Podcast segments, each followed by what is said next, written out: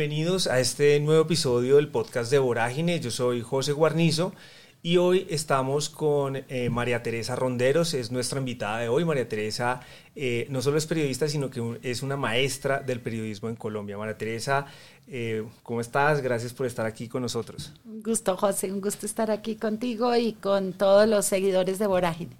Bueno, María Teresa, ¿cuántos años ya ejerciendo el periodismo? Em, pues em, digamos que como 38 años, algo así. 38 años. El año pasado fuiste condecorada eh, con el premio a, la vida y obra en los premios eh, Simón Bolívar y contaste ahí una anécdota en el, discurso. Eh, que tu primera nota publicada no fue en Colombia, sino fue en Argentina, y, viste tu nombre por primera vez publicado en un periódico eh, el, ¿cómo se llamaba? El Buenos Aires El Buenos Aires Herald, sí, que fue un periódico muy emblemático porque fue un periódico que, que hizo historia en Argentina porque en la época de la dictadura eh, era un periódico fundado por ingleses y se mantuvo sumamente independiente a pesar de las presiones de la dictadura y de la censura y de todo. Como era en inglés, un poco lo dejaban a un lado, aunque también tuvieron riesgos y presiones. Entonces era pues yo acababa de llegar de Estados Unidos de estudiar eh, periodismo, una maestría en periodismo, entonces llegué y pues busqué allá porque dije, bueno, de pronto allí, y no era fácil encontrar trabajo sin conocer a nadie, ¿no? Golpeando de puerta a puerta. Y allá me dijeron, bueno, traiga, traiga un escrito y si nos gusta se lo publicamos. Y en efecto, lo publicaron y bueno, fue un motivo de gran alegría y hicimos celebración en frente a la Casa Rosada y todo. Pero es que ese, ese momento pues es irrepetible, la primera, el primer artículo publicado. Pero María Teresa, devolvámonos un poquito a, tu infancia. Eh, hay quienes dicen que uno es probablemente donde hizo el bachillerato. Tú eres bogotana, eh, de, de, padres eh, bogotanos también. Mi mamá de Boyacá y mi papá duró, vivió muchísimos años en Santander. Él no es santanderiano, él nació en Bogotá. Pero mis hermanos, yo soy la menor de siete, y, mis hermanos varios nacieron en Santander, en Caramanga, en, San Gil, entonces sí teníamos como un vínculo grande con, con esa zona del país, a pesar de que mi papá no era de ahí, digamos. Claro. Y mi mamá, sí, de familia boyacense, con muchísimos hermanos, ella era la menor como de 12 o no sé cuántos hermanos, con muchos hijos y tengo muchísimos primos en, todavía en Boyacá. Ya, ya. Eh, ¿Qué recuerdos tienes de, de, esa infancia acá en Bogotá? ¿En, en qué barrio transcurrió tu, tu, infancia y tu adolescencia? Yo acá, pues por esta misma zona, como de Chapinero, eh, era, un, era una Bogotá más bien vacía, tranquila, muy, muy más fría, yo creo. Eh, y nada, pues una niña que hacía jugar y estar en el colegio. Yo fui a un colegio de monjas de, de niñas en la primaria y pasé muy feliz allá. Y después eh, las monjas se pusieron muy liberales y les pareció que eso no era tan bonito a varios padres y nos cambiaron y nos mandaron a un colegio mucho más liberal. En realidad fue muy chistoso, a un colegio mixto eh, que se aprendía muy buen inglés y allá entonces hice la gran parte de, de mi bachillerato y, y desde muy pequeñita yo siempre tenía como, como una... En mi casa había como una especie de ambiente de... Se hablaba, se, hablaba mucho, se hablaba mucho de política. O sea, las mesas en mi casa parecían unas mesas italianas más que unas mesas donde había mucha conversación, mucha, comida, mucha como mucha participación familiar. Y yo creo que se ha mantenido así, aunque ya mis papás no están. Pero, pero es, es, siempre como una conversación como sobre lo que está pasando, sobre la política o la ciencia, o todos con profesiones diferentes, pero, pero siempre como con ese entorno familiar. ¿Dónde ubicas, eh, eh, si te devuelves en el tiempo, como esa primera semilla o ese primer momento donde de pronto se te ocurre ser periodista? Mira que no lo tenía tan claro. Yo estudié en la universidad y me acuerdo que, eh, perdón, en el colegio en los últimos años empecé a pensar que yo quería ser antropóloga. E incluso tomé cursos que daban libres de antropología en los institutos y cosas en la, estando en el colegio. Y cuando ya me gradué, eh, me metí a, me presenté a la carrera de economía y a la carrera de ciencia política. Y pasé en ambas y hice Team Marine de Open Web porque no tenía ni idea qué estudiar y terminé estudiando ciencia política. Eh, sin demasiada claridad que quería ser periodista, pero como al año están en la facultad un grupo bastante heterogéneo, nos juntamos para hacer un periódico en la, en la universidad que se llamaba La Rendija. Y, y eran unos tiempos terribles porque eran tiempos de, de, de, mucho, bueno, Colombia cuando no, de turbulencias y entonces nosotros publicamos muchas cosas y no sabemos ni cómo se hacía un periódico. La primera vez llevamos todos los escritos en, en, texto, se los llevamos a la imprenta y la gente nos dijo, ¿qué hacen con eso? Fue muy divertido eso, ah, no, no, ¿qué es lo que hay que hacer?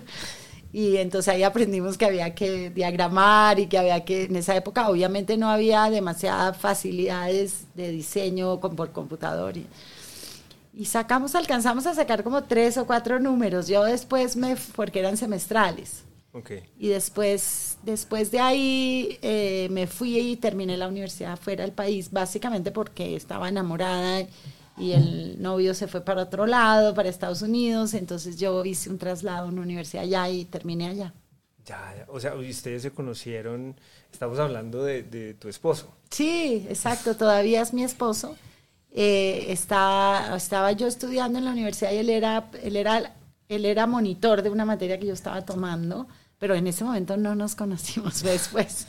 Después nos conocimos y bueno, pues nunca nos separamos más y eso fue como a los 19 años y de ahí hasta ahora.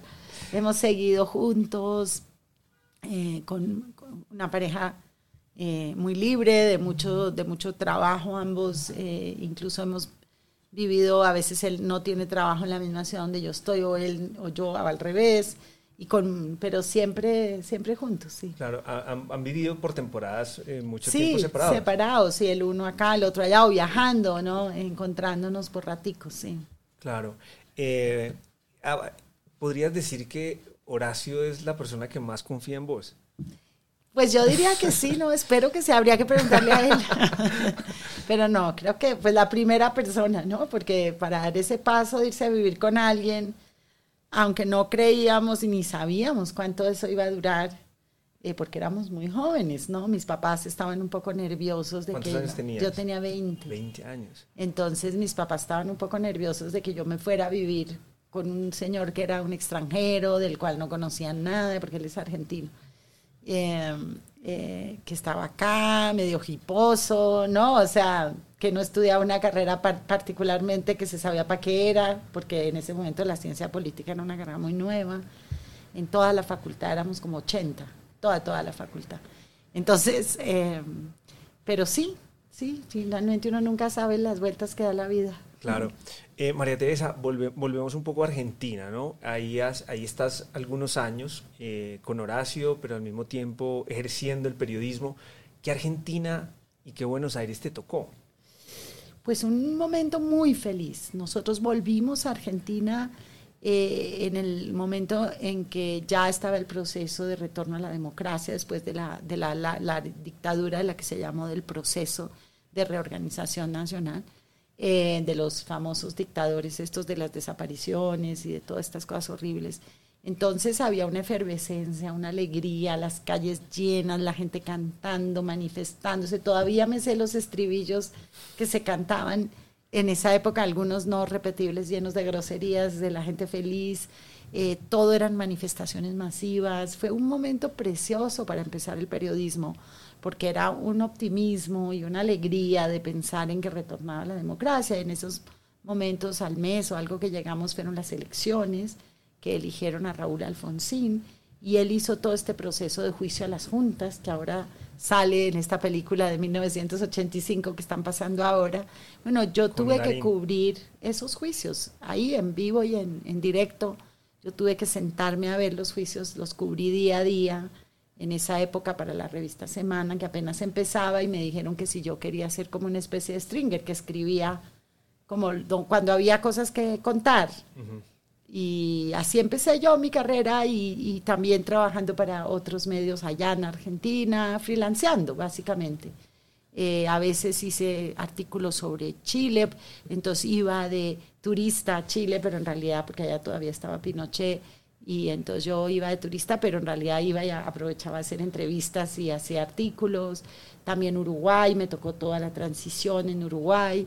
Eh, fue un momento muy emocionante porque un momento uno de los líderes uruguayos trataron de volver al país eh, en un barco desde Buenos Aires. Iba lleno de gente que se había exiliado del Uruguay, entre ellos este líder que era Wilson Ferreira Andunate, que era un político relativamente conservador, pero que obviamente era un demócrata. Y cuando llegamos a Montevideo, yo iba en ese barco. Y cuando llegamos a Montevideo, eh, estaban esperándonos con francotiradores en todo el puerto, no los dejaron entrar y nos tocó devolvernos. Y, cantaban el himno y todo esto. Y yo mientras tanto vomitaba y vomitaba porque estaba embarazada de, de, mi, hijo, de, de, mi segundo hijo. O de mi, no, no, me acuerdo si fue el primero o el segundo. Pero, pero obviamente el barco no me sentó nada bien. Pero saqué unas crónicas muy lindas, incluso yo misma sacaba mis fotografías en esa época, porque yo había tomado muchos cursos de fotos, entonces yo sacaba mis propias fotos con los artículos que mandaba. Tú, tuviste también que hacer televisión eh, desde allá, ¿no? Bueno, fue muy cortito. Recién llegué al primer trabajo que me dieron fue para una para un noticiero colombiano que no duró nada, entonces fue fue muy corto, sí. no hice sino dos o tres notas y ya el resto fue todo prensa escrita. Bueno, se da tu regreso a Colombia eh, y ahí tienes, digamos, una, época en televisión también muy importante, ya empiezas a hacer periodismo de investigación, investigar al poder, que, que eso es algo que uno podría decir que está presente a lo largo de toda tu carrera. Pues incluso desde Argentina, mira, hay cosas que uno hace que uno después no sabe cómo le van a servir, porque esas coberturas a mí me marcaron de todo lo que había sido la dictadura y los abusos del poder. Eh, se me volvió como un tema de mi carrera entera y es, es no dejar que los poderosos abusen su poder. Y yo no creo que sea distinto en Inglaterra, en, en Estados Unidos o en Colombia. A veces acá sentimos que es que allá son mejores. No, los poderosos tienden a usar de su poder si no hay una sociedad que los detiene, que les pone la luz, que les hace ver lo que está mal que hagan y cuando su poder empieza a, pisar los derechos de las personas. Yo creo que eso me marcó el resto de mi carrera. Y sí, cuando trabajamos en Testimonio, que fue el primer trabajo que yo tuve en Colombia, eh, fue un trabajo bellísimo, eh, recorrimos el país entero, hacíamos una televisión creo yo que era un lujo, sin mucho dinero, fíjate, pero hacíamos media hora semanal y contamos de todo de lo que pasaba en Colombia, desde las voladuras de los oleoductos, la constituyente, eh, las guerras de Escobar, que tuvimos un momento muy difícil, nos trataron de volar el estudio, eh, en un momento dado teníamos, tuvimos que tener un entrenamiento en seguridad porque nos perseguían, porque nosotros éramos muy críticos de, todo lo que estaba haciendo en ese momento los extraditables. Eh, nos tocó cubrir la voladura del, edificio del DAS, el avión de Avianca, todo eso lo, tuve yo que cubrir desde, desde testimonio, que aunque no era un noticiero del diario, pues sí tomábamos algunos de estos temas y los trabajábamos en profundidad. Claro, de, de, esa época de testimonio, ¿qué trabajo recuerdas, eh, digamos, como que no se te haya olvidado nunca? Eh, yo creo que de la época de testimonio hicimos muchos trabajos en las bananeras y en la guerra que había allá. Y ahora que volvimos presente contigo, José, en un trabajo relativamente reciente, eh, eso era lo que yo tenía en la mente, todas estas fincas ganaderas y cómo había cambiado toda esa zona, porque cambió muchísimo. Eh, pero eran tiempos tenebrosos de muertos todos los días, y, yo tenía hijos chiquitos, pero no era muy consciente de lo que estaba haciendo. Eso lo recuerdo con, mucho, con mucha fuerza. También me acuerdo un viaje muy impresionante que hicimos a Bojayá, antes de que Bojayá el país lo conociera, porque era pues, un pueblo en el Chocó, en el río en el río Atrato, y casi morimos porque al regreso nos agarró un aguacero, casi se nos vuelca la barca. Eh, y estábamos filmando eh, un especial del que te había estado contando un ratito que se llamó Medio para el Ambiente, que era como una gran apuesta de cuatro capítulos sobre, sobre el tema ambiental y por qué Colombia tenía y qué estaba haciendo para preservar sus recursos. Era, un poco pionero porque estamos hablando por allá del año 92 o algo así. Entonces era un, un, un, eh, un trabajo que estaba ya empezando a hacer preguntas sobre cómo íbamos a preservar los recursos de este país. Claro. Em, María Teresa, más adelante vamos a hablar un poco de, Guerras Recicladas, que es un, es un libro, yo creo que el, libro periodístico que más lejos ha llegado en, investigar el paramilitarismo en Colombia. Pero lo mencionó en este momento porque estábamos hablando de, de, vos en, el Urabá, con, con, ese, con lo que sucedía, ¿no? la, guerrilla, los paramilitares.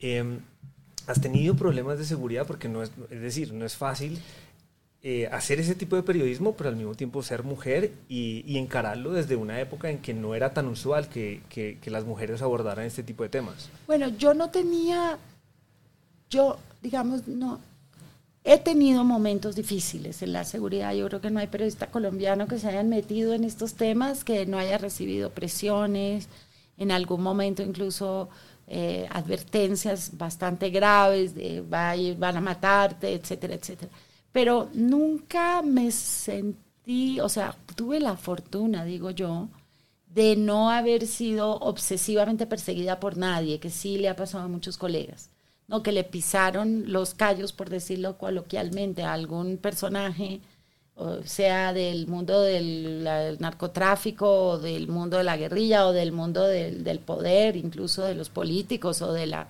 de, los militares, etcétera, y que, y que les cuesta la vida porque se les vuelve una persecución permanente. No, afortunadamente a mí no me ha tocado eso, estuve cerca de estar en estas famosas listas eh, que tenían en, en las fuerzas militares, pero creo que eso finalmente pasó, pero nunca, nunca eh, afortunadamente he corrido como la suerte, digo yo, de no haber tenido como ese tipo de, enfrentamientos. Y otra cosa es que mm, Dios protege a sus borrachitos.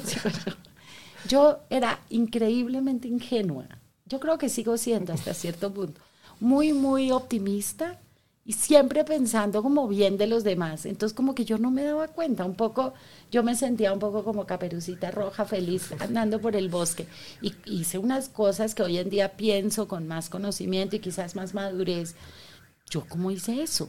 Y, por ejemplo, recién entrada a testimonio, yo no era sino una investigadora, una reportera me mandaron a hacer una historia sobre los Prisco Lopera, que eran una familia terrible de Medellín, de donde salían todos los narcos, yo no sé, los, los como los sicarios.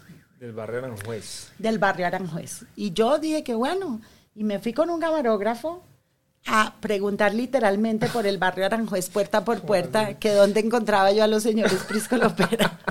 no sé cómo no me mataron, o sea, no, con una cámara, o sea, con, un pelado, con una cámara, y yo golpeaba en todas las puertas, oiga, ustedes conocen a unos señores Frisco Lopera, y la gente me decía, no, por aquí, no, yo no conozco.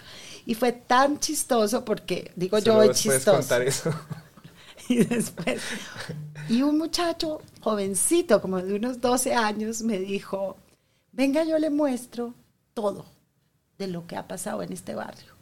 Yo le dije, ay, qué bueno, genial con un chico como de 12, 14 años que me muestre todo en la zona. Entonces él se fue mostrándome y me mostraba que en este restaurante, mire, aquí le dieron chumbimba no sé quién y acá le dieron chumbimba no sé cuántas. Bueno, y me contaba y me mostraba los balazos y me contaba que a no sé quién lo habían matado aquí. Yo filmé todo con ese muchacho que resultó una cosa increíble, porque él me contó la historia del barrio, de la historia tenebrosa y después, al final, él y otros me dijeron, no siga preguntando por los Prisco Lopera, ¿usted dónde es? ¿Usted dónde salió? Yo venía al exterior, hacía ocho años no vivía en Colombia, yo no tenía idea ni quiénes eran los Prisco Lopera. Entonces volví esa noche fui a comer donde una amiga paisa que tengo muy querida. Y yo le dije, oye, yo no he comido de ese plato que comen acá que se llama chumbimba, ¿eso qué es? y, ella, pero yo honestamente juraba que era una especie de plato que le daban a la gente en todas partes. Y, después descubrí que la chumbimba era plomo, eran balas. Era bala. Ay, no, no, no. Pero así me ha pasado muchas veces de, de no saber honestamente dónde me estoy metiendo eh, y lo he hecho como cuatro o cinco veces en mi carrera pensando tanto en la historia y en que hay que contar esa historia porque hay gente sufriendo del otro lado o, hay algo que está pasando, que como que eso me motiva más. Recién salí de semana, donde estuve muchos años, eh, me contrataron del pues yo les ofrecí al espectador hacer un gran reportaje sobre el Plan Colombia y me fui sola al Caquetá. Eh, bueno, hacía un año habían secuestrado a Ingrid Betancura, no sé quién era, la época terrible de los secuestros, de todo. Me acuerdo que yo hasta le dejé eh, las claves de mi banco a mis hijos y a mi marido y les dije, oiga, por si acaso me secuestran, están las claves Pero era como en chiste. Yo no me sentí, claro, en ese momento fui con gente conocida ya, ¿no? No fui como, como tampoco como una loca.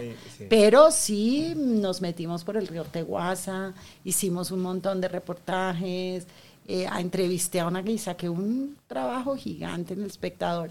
Y, y nunca sentí como pues sí sentía un poco de miedo, no digo que no, pero no como que me paralizara, no que no me dejara actuar. Yo creo que nunca estaba como consciente del riesgo y eso te protege. Claro. María Teresa, ¿quién fue la primera persona que confió en usted como periodista? Porque, bueno, hoy en día eh, conocemos toda tu trayectoria, eh, que ha sido muy premiada también, con premio Simón Bolívar, premio Rey de España, Lorenzo Natali, en fin. Eh, pero al principio? ¿Quién, fue el, el, primero, la primera que confió en tu trabajo? Yo creo que había varias personas, ¿no? Pues primero la revista Semana, que era muy chiquita y que me dio esa corresponsalía en Buenos Aires. Eh, ahí había pues Felipe y otras personas, yo no los conocía casi, sino que alguien les contó, estaba María Elvira Samper, que de alguna manera conocía algo de mí y dijo, pues chévere que la ensayemos a ver cómo, qué tal es esta reportera ya mandando notas desde Argentina. Entonces, pues digamos que esa fue una oportunidad. Pero yo creo que confianza, tuve mucha suerte cuando traje en testimonio que estaba Guillermo Peñalosa, de presidente del, de Punch, que era la programadora. Él me tuvo una confianza enorme y me dio mucho juego. De hecho, hay una cosa hasta divertida que muy poca gente sabe, que yo escribí la historia de Punch me encargaron a mí escribir la historia de Ponch, que era la programadora privada más vieja en esa época, que había programadoras. Eh, Ponch, una experiencia. En televisión. sí, señor, muy bien. Hiciste la tarea. Eh, y fue muy divertido. Tuve que entrevistar a Amparo Grisales y a Gloria Valencia de Castaño y a Pacheco y a todos estos personajes que a la larga pues muy poca gente los entrevistó en función de cómo fue empezar la televisión, cómo eran esas cosas en vivo. Yo aprendí un montón y fue muy divertido. Eh, y los primeros noticieros, aprendí que una señora que fue ministra de Lleras fue la primera que hizo televisión en, Colombia, la primera mujer, eh, se llamaba Esmeralda Arboleda. Y yo la entrevisté ya viejita, viejita. Eh, ellos confiaron mucho en mí, me dejaron hacer documentales, nos dejaban con testimonio una gran libertad. Enrique Peñalosa, el político, también en ese momento que no era político, influía mucho sobre testimonio y ayudaba, y ayudaba a abrir puertas en el gobierno y a conseguir información y todo esto. Eh, también fue, digamos, una persona que, de la cual le aprendí muchísimo. Eh, y más tarde sentí que, Rafael Santos eh, en el tiempo fue una persona que confió increíble y también me dio mucho juego. Yo, nosotros nos inventamos muchos proyectos muy lindos. Llegaste como primera editora política mujer al, periódico y creo que no ha habido más. No sé si ha habido más, creo que no, pero lo más divertido era que Rafa me, me nombró en ese puesto y después, muchos años después, me dijo si hubiera sabido lo joven que era usted, no lo había nombrado nunca en ese puesto. me veía mayor, creo. ¿Te dejaron encargada una vez del periódico? Sí, me dejaron encargada. Ya cuando yo me iba del tiempo, eh, ya había renunciado, todos se fueron a un retiro de trabajo y entonces aprovecharon y me dejaron a mí a cargo el periódico que fue, yo me sentía, bueno, con un monstruo encima, porque en esa época, como lo comentábamos, José, el tiempo era muy importante. Los periódicos tenían mucho los poder. Los periódicos, el espectador, el tiempo, los cuatro noticieros, los tres periódicos, que eran muy poquitos medios. Entonces, quienes hablaban, quienes hablaban por el país tenían un peso monumental, ellos también. Y a otra persona que le aprendí muchísimo, sobre todo periodismo económico y, a investigar. Realmente fue a Jorge Ospina, que fue el fundador de la Nota Económica. Eh, eh, yo le tuve mucho cariño porque me enseñó muchísimo. Las primeras grandes, grandes investigaciones que yo hice, ya, ya, de, ya envergadura de periodismo de investigación, ya, porque uno siempre, el periodismo es investigativo, tú sabes, y uno siempre investiga, pero fueron con, con la nota y, una de esas, eh, la primera investigación que hizo el Consorcio Internacional de Periodistas, eh, que lo hicimos entre cuatro o cinco periodistas, dos en Washington, uno en Inglaterra y yo en Colombia, sobre el contrabando de cigarrillos. Y, fue, y Jorge fue una, una persona que me guió, me ayudó, me enseñó cómo se investigan bancos, cómo se investigan empresas. O sea, yo crecí muchísimo en, esa, en, esa, en ese medio. Ahora que, hablábamos del poder, eh, ¿has tenido problemas también con el poder político? Es decir, eh, los mismos medios de comunicación adentro gravitan poderes y muchas veces los dueños de los medios ceden un poco a los poderes políticos y el periodista siempre está ahí en, medio de esa tensión. Eh, para esta entrevista conversé con un periodista que me, me, contó que alguna vez estaba como aburrido y se quería ir del medio donde estaba trabajando y se encontró contigo en, el ascensor y, tú le dijiste, eh, como tranquilo, nosotros no trabajamos para el dueño de este medio, sino para la gente. Y, eso un poco, eh, no como un discurso, sino como algo que practicabas pues en lo cotidiano, en la sala de redacción, lo hizo como decir, bueno, voy a dar un chance trabajando, siguiendo en, en este oficio. Sí, ay, qué bonita esa historia. Mira, yo, yo creo mucho en eso. Yo creo que uno hace el espacio que uno cree, quiere. Yo siempre, eh, mucha gente me pregunta que, por, que es muy difícil, que el periodismo es terrible, que es muy peligroso, que es muy mal pago, que tiene muchas presiones. Yo digo, bueno, ponga un puesto empanadas, o sea, dedíquese a otra cosa. también digo lo mismo. Sí, o sea, si no le gusta esta vaina, dedíquese a otra cosa. Es difícil, no es una carrera fácil, pero por otro lado es sumamente privilegiada uno tiene un acceso a saber lo que está pasando que no tiene la gente, que para mí pues me satisface mi curiosidad, pero además una, una posibilidad de servir, de influir para cosas mejores. Entonces yo siempre en los medios, claro, los medios tienen su agenda y tienen sus favores y tienen más estos medios tradicionales de tantos años, eh, pero uno tenía mucho espacio. Yo siempre sentí que tenía mucho espacio y donde encontré como cortapisas fuertes o me fui porque sentí que no había espacio. Me pasó en testimonio que estaba, yo hubiera seguido en ese programa el resto de mis días, o sea, era una felicidad.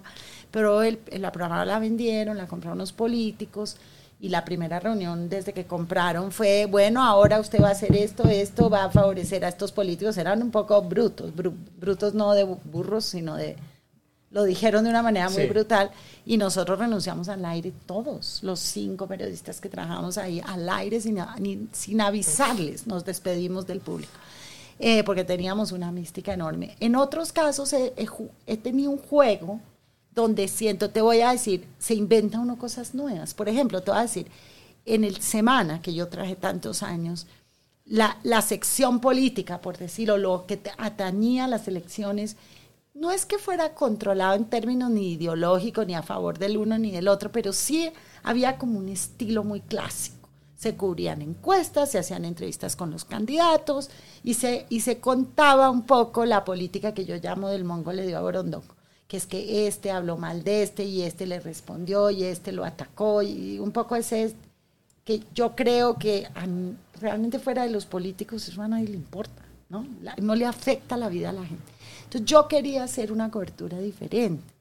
Y nos inventamos con Elizabeth Ungar, de, en ese momento en Transparencia por Colombia, con varios otros, incluso medios, en ese momento con Terra, que era importante. En Internet, sí. En Internet. Y nos inventamos una cosa que se llamó Vote Bien y, y Semana se volvió socio de Vote Bien. Y eso fue una época dorada también como del periodismo, ¿no? O sea... Y nos inventamos una manera de cubrir las elecciones de otra manera. Entonces ahí hacíamos seguir, seguir el dinero. Fue las primeras denuncias que hicimos allí de seguir el dinero. Allí también hicimos cosas como eh, seguir los violentos. Ya sabíamos que los violentos estaban influyendo en las elecciones pero nadie como que lo decía estructuralmente, entonces nosotros lo volvimos una línea de trabajo en testimonio, en, perdón, en, en, en, Bien. Y bueno, y con esta alianza de socios tan maravillosa que los unos ayudaban a conseguir información, los otros, y en, algunos momentos incluso hubo la, la, FM, o sea, tuvimos muchos eh, socios en radio, a veces a ratos, uno, un año, y era un medio raro porque no existía sino para elecciones, moría y volvía a nacer cuando ya venía el próximo periodo electoral. Eh, desafortunadamente se se murió el, el, ¿cómo se llama? Se acabó el, el, archivo de Terra, no lo guardaron bien, hubo problemas y mucho de eso se perdió, que es una pena, porque allá había todo el récord de las finanzas, de las campañas, había todo el récord de las investigaciones sobre los conflictos de interés. Hacíamos unos perfiles en profundidad para que la gente realmente supiera quién estaba eligiendo en términos de cómo tomaban decisiones, mucho más a fondo. Ya estamos llegando al final de, este episodio con María Teresa Ronderos, eh, periodista de investigación. Eh, tal vez ahí empiezas porque también hiciste un cubrimiento de la parapolítica cuando estabas en Semana y luego eh, terminas escribiendo este libro de, guerras recicladas. ¿Qué costos te trajo haber hecho ese, esa investigación en tu vida personal, tan, tanto personal como profesional? Mira, ha sido mucho más lo agradecido que ha sido ese libro que los costos. Yo creo que ojalá ese libro le haya servido a mucha gente, que es lo que yo siento. Todavía me encuentro gente que la entrevisto, que trato de entrevistarla y me dice, ah, usted es la que escribió Guerras Recicladas, ah, yo sí le doy entrevista, porque, porque algo le dijo que era como cierto a la gente de las regiones en Colombia. Eh, yo hice, primero obviamente fue un trabajo muy colectivo, porque yo creé Verdad Abierta y con el equipo, con la Fundación Unidas para la Paz, y con el equipo de Verdad Abierta, pues duramos reporteando esta, este proceso con los paras, no sé cuánto tiempo, y después investigando la guerrilla.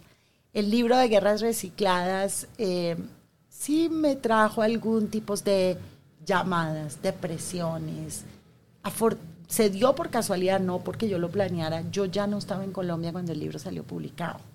Eh, afortunadamente, digo yo, y porque me llegaron las presiones hasta Londres, donde yo había conseguido otro trabajo, pero no lo hice. Eh, sí, sí, tenía que ver, porque el costo personal de siete años, ocho años cubriendo solamente este mundo de la muerte, de la tragedia, del horror, pues te afecta terriblemente. Yo llego a un punto en que sentía que nada que, nada, me, que nada me producía como alegría y, estaba, estaba como triste y como que nada me entusiasmaba. Y el cambio, cuando se me presentó este nuevo trabajo, pues dije, no, me voy. Y pues dio la casualidad que estaba allá. Y de pronto el libro fue mejor porque yo no tuve que defenderlo. Él se defendió solito.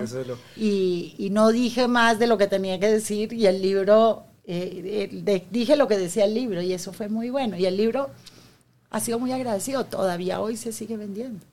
Claro, quisiera terminar eh, con, digamos, nosotros nos conocimos en un trabajo colaborativo que, hicimos que terminó llamándose eh, Migrantes de Otro Mundo, eh, pero también ha sido pionera en trabajos colaborativos en, en, un oficio donde no se suele compartir información, donde hay mucha competencia, ¿no? desde lo que el proyecto en el que trabajaste, que se llamó el Proyecto Manizales, eh, para investigar la muerte de Orlando Sierra, eh, hasta este momento cuando eres directora del CLIP, que es un centro de investigación periodística.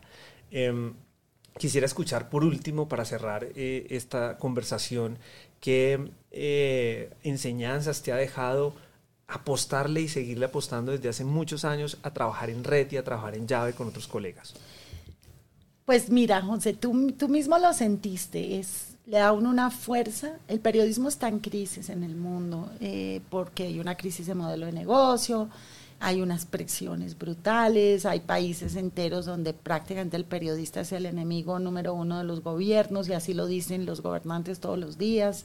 Eh, el periodismo eh, es el mosquito que molesta, que, porque por más chiquita que sea su voz, hay gobernantes autócratas que no quieren que hable. Entonces, yo creo que la única manera de hacer periodismo primero que impacte, que se note en el mundo digital donde hay millones de informaciones que es muy difícil saber ni, ni, qué es importante o qué no.